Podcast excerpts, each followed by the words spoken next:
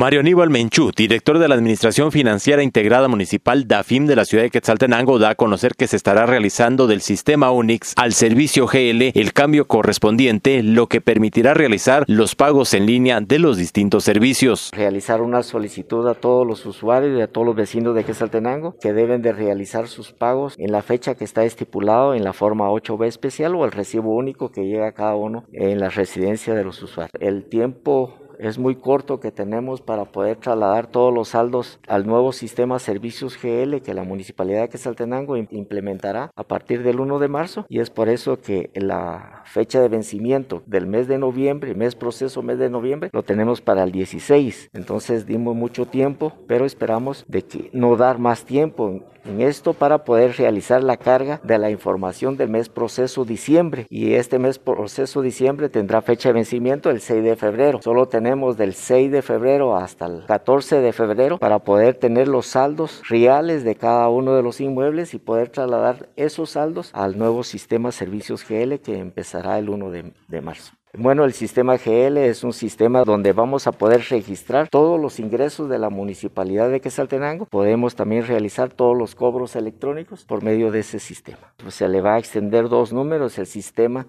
va a extender dos números de documentos de cobro. En base a eso se puede presentar en, el banco y poder eh, realizar sus pagos de igual manera por medio de tarjetas de crédito o tarjetas de débito. La mayoría de contribuyentes están registrados. Pediría yo a todos los vecinos que no han eh, realizado tras pasos o no han registrado la información necesaria de sus inmuebles, que lo pudieran realizar en, esto, en estos días en el, Departamento de Catastro o si no a la Dirección Financiera, Oficina 210. En caso de los usuarios para convenios de pago, ¿se va a poder realizar todavía este proceso? Así es, eh, este sistema también está apto para poder registrar los convenios de pago y es la Procuraduría de Cobro la encargada y ellos también ya están eh, trabajando en esto. Desde Emisoras Unidas Quetzaltenango informa Wilber Coyoy, primera en noticias, primera en deportes.